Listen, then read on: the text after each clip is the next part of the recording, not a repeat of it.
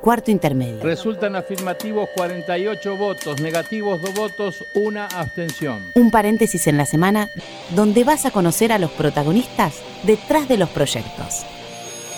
Porque una ley te puede cambiar la vida. Arranca la sesión.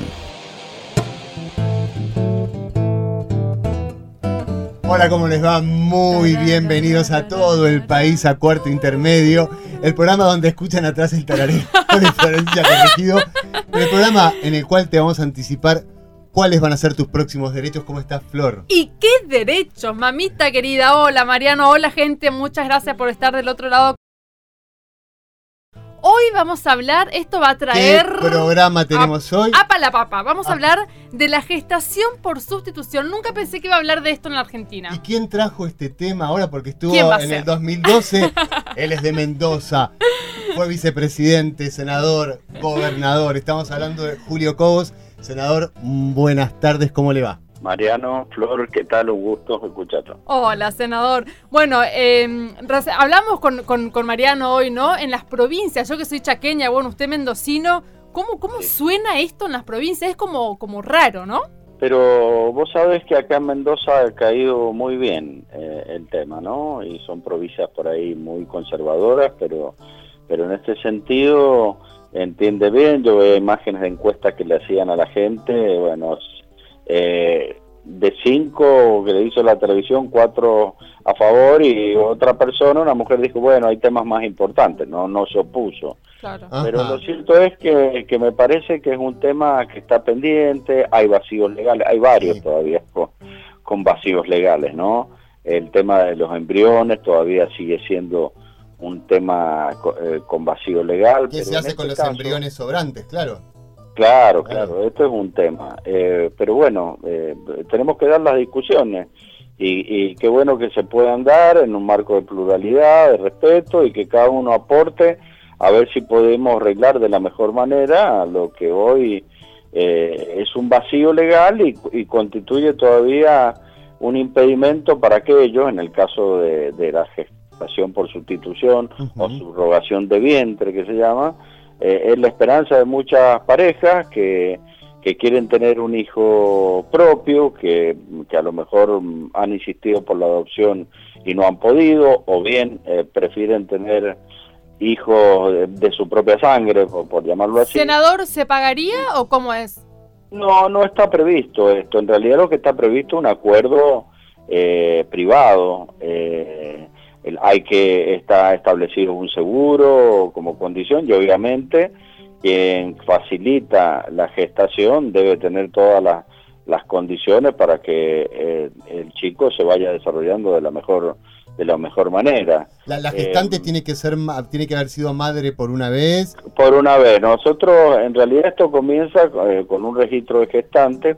Hemos puesto madre por una vez porque todo embarazo es complicado. Entonces, lo que no que- lo que queremos es disminuir o morigerar, eh, dar claridad en, en la relación contractual entre lo que llamamos la gestante y los comitentes.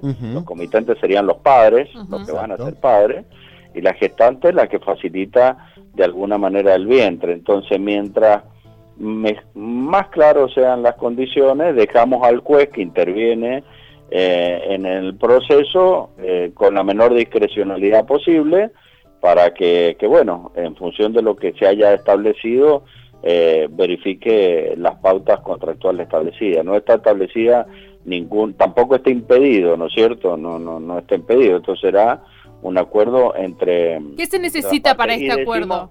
Y decimos, y de- sí, se necesitan algunos requisitos. Primero nosotros hemos puesto requisitos a los gestantes, a la gestante le hemos puesto una vez haber sido madre porque, eh, bueno, eh, toda mujer, eh, si bien uno, es hombre, pero por lo, por lo que sabe, lo que ha vivido, aspira algún día a ser madre, ¿no?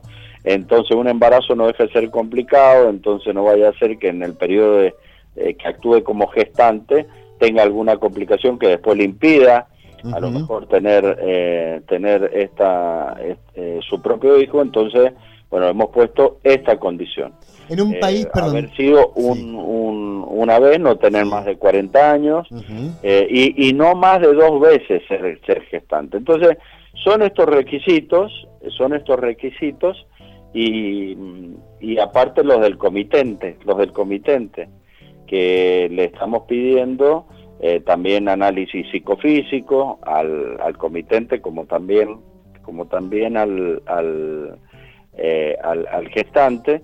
Y en este caso eh, además de estos requisitos debe actuar un equipo interdisciplinario para que evalúe el acuerdo conformado por, por abogado, conformado por, por médico, por psicólogo, por asistente social, de manera tal de eh, que evalúe y aconseje al juez para que, que le dé el dictamen favorable. Entonces estas son las condiciones previas al, al acuerdo que tiene que existir entre, entre las partes, ¿no?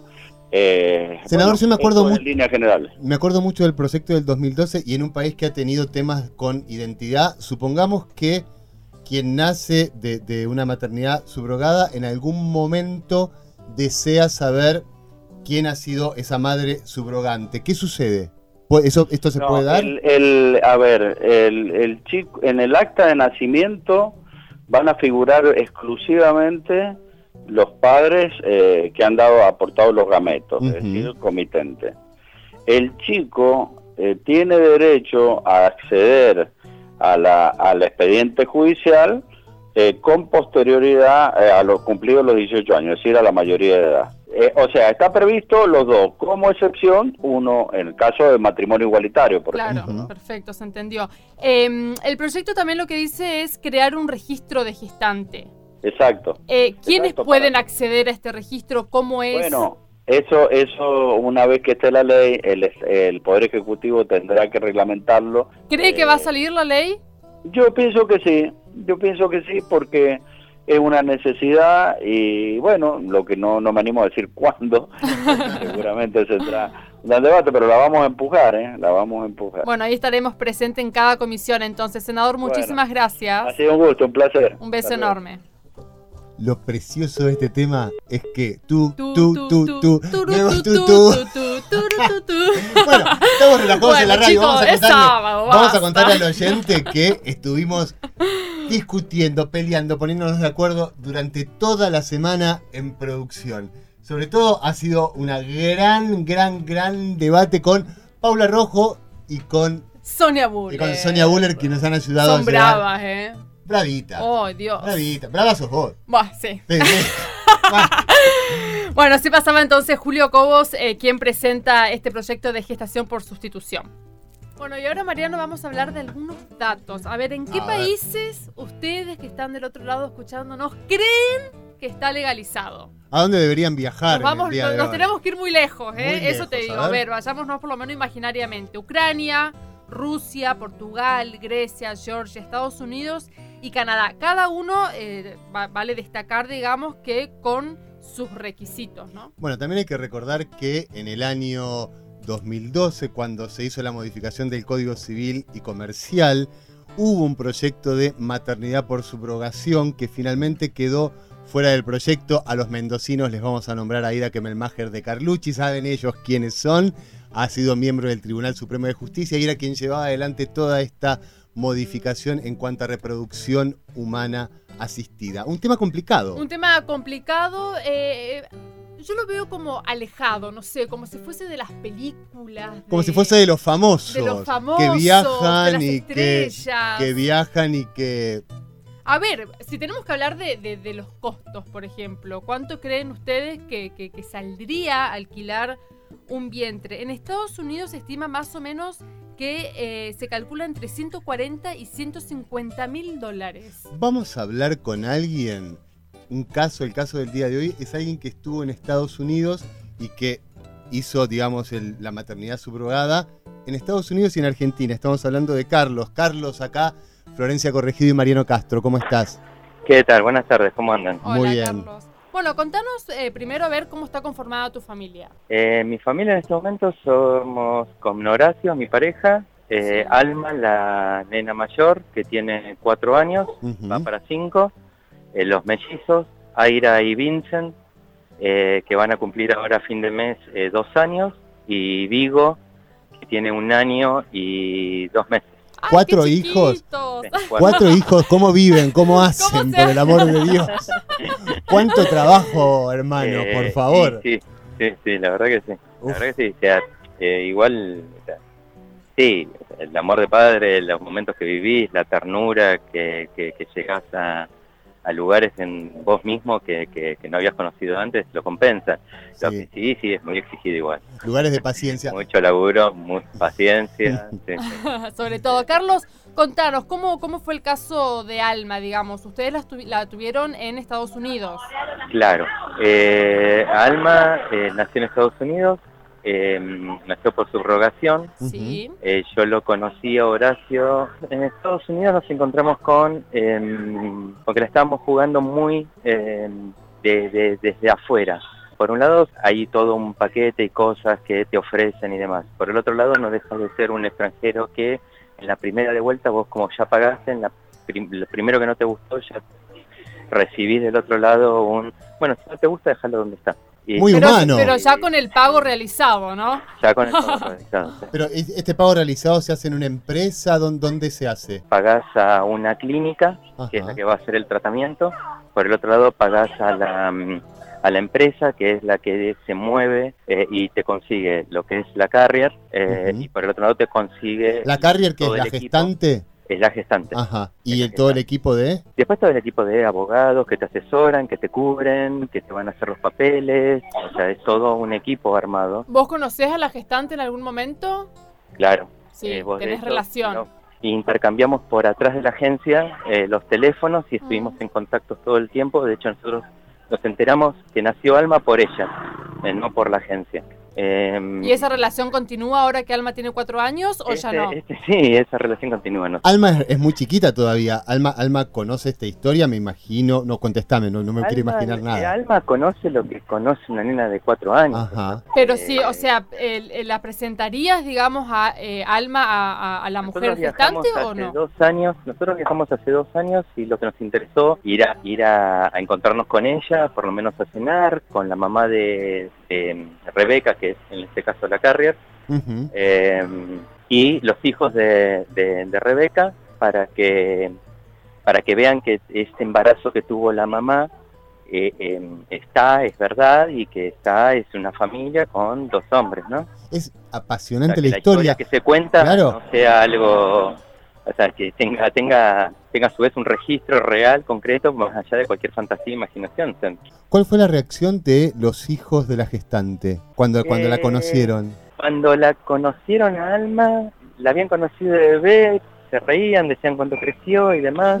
Rebeca la llamaba para que ellos entendieran ya como una- un padre que está podrido de explicar algo, les decía que era em, que, que había sido una, una chica de negocios, que había sido un negocio lo que había pasado para que los chicos entendieran. Y eso ya ahí no me metí porque era un tema de Rebeca, ¿no? Ajá. Mm. Eh, con sus hijos. ¿Vos lo ves como un negocio, Carlos? No, no, ahí se juegan muchas cosas, tampoco para las chicas. ¿eh? De hecho, el único gesto humanitario que nosotros encontramos allá Sí. eh, fue justamente Rebeca. ¿Cómo, ¿Cómo ingresaste con tu hija a la Argentina? Porque nosotros tenemos el tema de que estamos hablando de un proyecto de ley para que, eh, para que se pueda hacer en Argentina, pero hasta el momento no hay un limbo legal. ¿Cómo, cómo, cómo ingresaron con Alma? A ver, el tema allá es que aceptan eh, una única afiliación con, al haber los contratos de un papá solo, ¿se entiende? Con lo sí. cual, o de los dos como papás. En ese momento estaba, o salió, como estaban los contratos firmados de antemano, con eh, Horacio como único padre y eh, el espacio de, la partida de nacimiento reservado para la madre decía, este espacio está libre deliberadamente, figura esa leyenda, por la orden judicial. Entonces ella entra acá como eh, una eh, hija de Horacio eh, que nació en Estados Unidos. Nosotros cuando venimos acá, ahí sí, lo que empezamos fueron los trámites para... o sea, no nos queda otra opción en la que eh, yo adopto a Alma. Ajá, ¿Se Ajá. comprende? Sí, no- perfecto. Bien. perfecto. Oh, Acá, acá, tenemos la historia, acá les Sí. tenemos la historia de Alma. Sí. pero ustedes quieren ser padres y padres y padres. Entonces, Quieren no dormir más. quieren no dormir más, quieren una vida muy sacrificada la de ustedes y quisieron ser padres nuevamente e hicieron el proceso acá en Argentina.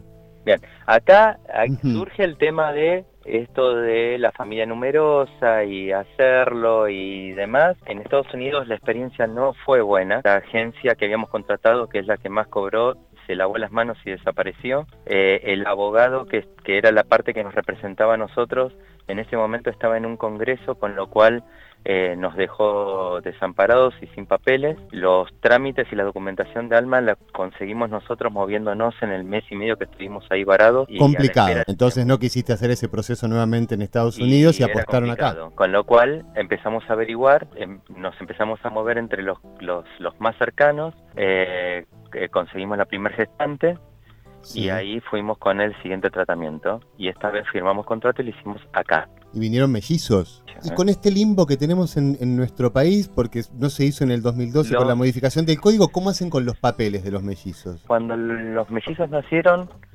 eh, nos movimos, eh, nos tuvimos, presentamos todos los papeles, los contratos que hicimos y demás, y la jueza en ese momento nos dio eh, la razón.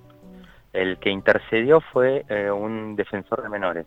En ese momento nos, nos falló en contra. Él lo que planteaba era que para hacer una paridad que sean todos adoptados. Lo que proponía era que las carriers lo reconocieran y a partir de eso desistieran y nosotros adoptaran nuestros propios hijos, ¿no? Perdón, pero claro, eso te iba a decir. eso, eh, eran hijos de ustedes. ¿Cómo adoptarlos? No se entiende. El argumento de él era que eh, haya una eh, paridad con la situación de Alma, a lo cual mi planteo era, bueno, entonces dar una partida con el nombre de uno de nosotros solo Claro. y que el otro entre en el espacio vacío. La verdad Pero- es una locura. Ustedes no pararon porque tuvieron No, otro ahí hijo. te lo explico, te explico bien. Dale. Y la verdad que sí, nosotros este, empezamos en el medio de que aparece la primer carrier, aparece una segunda posibilidad de carrier. Y ahí es donde empezamos los tratamientos, no es tan sencillo. La, la última pregunta para que nos quede clara la situación. Hoy, ¿cuál es la situación de tus tres hijos nacidos en Argentina? Y la situación es que los, los, los, los papeles quedaron en la corte, la corte, los chicos están por cumplir dos años y la corte todavía no, no se expide. Eh, la situación es esa. Después, por ejemplo, los chicos el año pasado los anotamos en un jardín y había una ordenanza que obligaba, aunque no tuviera documento, a anotar a los chicos. Y ahí, bueno, mientras tanto, eh, terminás soltando y decir, la vida continúa, mis hijos son mis hijos. ¿Y con la salud qué? Todos y demás. ¿Y con la Eh, salud? la- hubieron, hubieron en su momento lo que sí nos dejó el defensor de menores fue eh, amparos con los cuales pudimos, eh, algunas cosas se pueden sostener, ¿se entiende? Yo de lo legal, a mí pregúntame más por el colegio, cómo van los chicos, en qué se anotaron, cómo los arreglamos. El trabajo de papá. Pregúntame Claro. quién se levanta a las tres y media de la mañana cuando llora el... ¿Quién se No, levanta? También. Carlos. La mayoría de las veces yo. sí. Bueno, Carlos, muchísimas gracias por esta comunicación y por contarnos tu historia de amor, si se quiere, y de familia. no, ¿Pensaron no ustedes en adoptar en algún momento o no? Seguro que sí. ¿Y cuánta gente tenés que todavía está esperando? Mm. Claro. Eh, Yo ya tengo, o- ayer, el 3 de abril, antes de ayer, el martes, cumplí 48 años. Eh, y la verdad es que yo no estoy para esperar 10 años. Ok. Y sí, eso- Carlos, eso muchísimas gracias por la entrevista y un abrazo grande. Y de nuevo, Horacio, que se ponga las pilas, ¿eh? Va. no, sí, se la pone. No, no, no, no. no.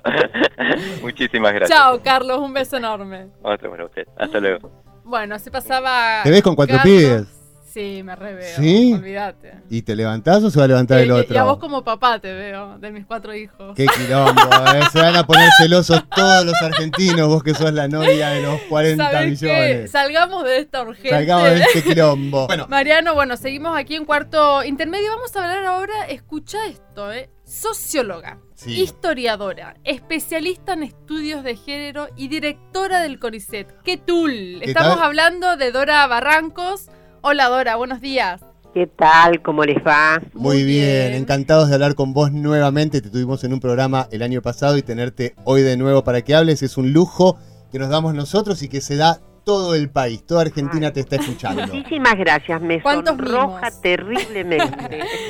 Dora, bueno, eh, primero, bueno, que nos cuentes, eh, estás en contra de que una mujer, digamos, geste hijos de otro. ¿Por Sí. qué? Todas estas prácticas subrogadoras son en realidad de sometimiento a otras mujeres, aunque estas mujeres se dispongan a hacerlo, entre comillas, con libertad. Basta ver O sea, sin dinero de por medio. si el AELAR es el orden de la necesidad, por ejemplo, se ve muy claro en, en la experiencia de la India, por Sí. ejemplo, que es una, digamos, es una, un área, es una nación en donde ha sido clásica la circunstancia de la subrogación de vientres. En realidad, a estas gestantes se las trata como si fueran yo diría casi animales reproductivos, ¿no? Las formas de la comida, los controles, etcétera, etcétera. Eh, esa es una cuestión que evidentemente nos plantea eh, alienación por parte de las mujeres. La otra circunstancia que no es menor es que estos pactos de compra son pactos de compra de un niño, no de un digamos de algo que de un feto o de algo de una manifestación en orden a un cierne de ser humano. Estos pactos en general, si las criaturas salen defectuosas, se incumplen de una, de una parte. Una parte ya no compra más. Por lo tanto, acá hay una cuestión muy sórdida que a menudo no se ve y que es el pactante con una subrogante a la que se le paga, quiere la entrega de un bien completamente, eh, digamos, lleno de salud. Si hay algún déficit en esto, es algo que agravia el cometimiento del pacto, porque se hacen contratos, no es que se hace eh, y se establecen cómo son las condiciones de ese contrato. Si hay una figuración alienada del cuerpo femenino más contemporánea, es esta, ¿no? Y eh, por último me gustaría agregar que Sí. ningún país en Occidente, salvo Inglaterra, eh, permite la subrogación. ¿Y Estados Unidos, Dora? En Estados Unidos, en algunos estados, Sí. sí. En otros no. Cuando dije el occidente, discúlpenme, me corrijo. El occidente, digamos, países europeos. Si no se paga, ¿tampoco está- estaría de acuerdo, digamos? Cam- Tampoco, al contrario, en nuestros países ya sabemos quiénes serían las, cómo serían las fórmulas soterradas de pago. En realidad, en nuestro país, inclusive hay subrogación local por, eh, yo diría, convenios afectuosos, ya no contratos firmados, o con entre, entre familiares. ¿Estarías de acuerdo en eso? No. No estarías de nada. acuerdo. Es mucho más complejo, inclusive Ok. para la identidad. Vos hablas de incesto en un momento en una nota que leímos. Sí, es porque en realidad hay una fórmula que puede ser muy contrariante. Yo, no- una piensa en, en, la farm- en las fórmulas que pueden existir de tecnomediación, porque estas en general son tecnomediaciones, tiene que haber ¿Qué es una tecnomediación? y es la es la el acto mediado médico técnico médico para implantar un por ejemplo eh, digamos un, un ovocito en fin no Ajá, para ok. eh. ¿Psicológicamente afectaría a la, a la criatura, a la familia, digamos? ¿O porque Yo lo que lo que creo es que es una son fórmulas a ver tengo mucho no voy a no voy a formular nada que implique una falta de respeto por quienes han tomado la decisión. Hago advertencias simplemente desde un punto de vista que insisto en llamar ética feminista. Eh, lo que quiero decir que eso es muy complejo y además ha sido analizado de cierta de cierta dimensión psicológica como una especie de estimulación sobre narcisística. Yo quiero algo mío, algo mío que tiene una que vuelve a encender la posición rebiologizante de la familia. Hoy los lazos de familiaridad que tenemos son notablemente complejos en orden a poca consanguineidad y mucho lazo establecido afectivamente, ¿no? No es posible también dejar de pensar que cuando se subroga un vientre extraño o atención, en muchos casos hay selección de ese vientre. ¿m? Se lo elige por determinadas circunstancias genéticas, con lo cual estamos frente a una especie de selección darwiniana grave. ¿Se entiende lo que quiero decir? Me suena también una raza superior, para Ah, sí, de una manera... en general no deja de llamar la atención que algunas subrogaciones tienen que ver con con determinadas características físicas, ojos azules, el, tipo de piel, etc. Dora, tengo una pregunta, no te quiero meter en conflicto, vos lo dijiste recién, con las personas que han tomado la decisión de hacerlo. ¿Qué te pasa cuando ves en un medio de comunicación, ya sea audiovisual o en una revista, que se toca el tema quizás de una manera que no es la adecuada. ¿Qué pensás de eso? a mí me, a mí me, yo diría, me, me gestiona un orden emocional, si ustedes quieren, lo voy a decir en términos sublimes, gestiona un orden de emociones que es un poco perturbador. Porque, ¿Te enojás? ¿Te calentás? Bueno, me, digamos, tensiona un poco fundamentalmente cómo podemos olvidarnos de los ejes no alienados de nuestra vida. Eso es lo que digo. ¿Cómo se puede abandonar? En fin, está prohibido comprar niños, pero acá hay una, está sublimado, pero se compra finalmente un niño, se adquiere un niño. Y hay algunos casos de celebrities que yo no voy a mencionar, o de figuras que tienen esto, una alta exposición mediática, que inclusive mm, eh, ciertas manifestaciones de su conducta son cosificantes respecto a esto tan bello que es, tan hermoso y tan extraordinario lo que es un ser humano. Mm. Entonces, digo, estoy contra todo lo cosificante, me subleva la reificación humana. Tratar a un ser humano como un objeto es una de las, yo diría, caídas éticas imperdonables de la humanidad. ¿eh? Una voluntad procreativa como de, por así decirlo, y entonces eh, esta es la, perspectiva de la cual eh, yo he, escrito sobre esto y aún tengo discusiones muy entrañables con eh, gente del derecho ah, que defiende, sí, sí, soy además muy amiga de la misma de las mismas personas que en derecho, de los mismos profesionales que en derecho hemos tenido debates muy acuciantes. Dora, yo no te puedo explicar las discusiones que hemos tenido para armar este programa, fue espectacular. no, te puedo, no te puedo eh, explicar. Eso debería salir al aire. De días y de días y de días. Puedes coincidir con Provida en este sentido, ¿o no? Puedo, lamento mucho esa, esa, eh, esa, eh, esa coincidencia, pero mi punto de vista justamente es que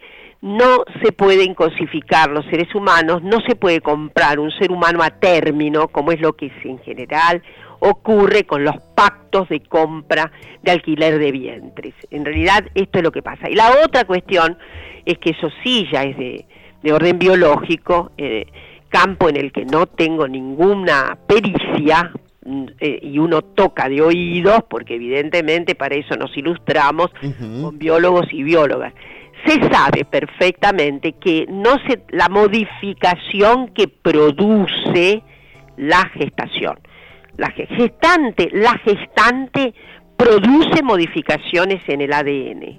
¿eh? Eso, entonces no es solamente que se trata de un envase corpóreo que eh, digamos que le da alimentación a el ser que está gestándose. Modifica el ser. Dora, muchísimas gracias. Modifica biológicamente el ser. Eh, te mando un beso grande. Muchísimas gracias, gracias Dora. a ustedes. Gracias. A vos. Hasta luego. Un beso enorme.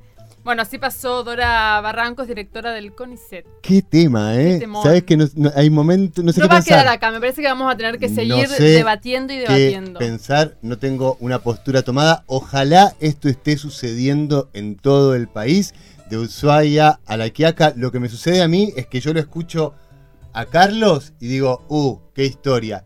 Y le escucho a Dora y digo, tiene razón Carlos, tiene razón Dora, qué posición tomar. Bueno. Hay que seguir escuchando especialistas. Sigamos discutiendo. Sí, y seguir, y seguir discutiendo y ustedes del otro lado seguir escuchándonos a nosotros, por supuesto, porque para sacar sus propias conclusiones. Bueno, nos, vamos, Mariano. No quiero. Sí, querido, me quiero ir a tomar mate a la plaza. Gente, muchísimas gracias por estar del otro lado como cada sábado al mediodía aquí. Esto es Radio Nacional, la radio de todos. Todos, Todes, perdón.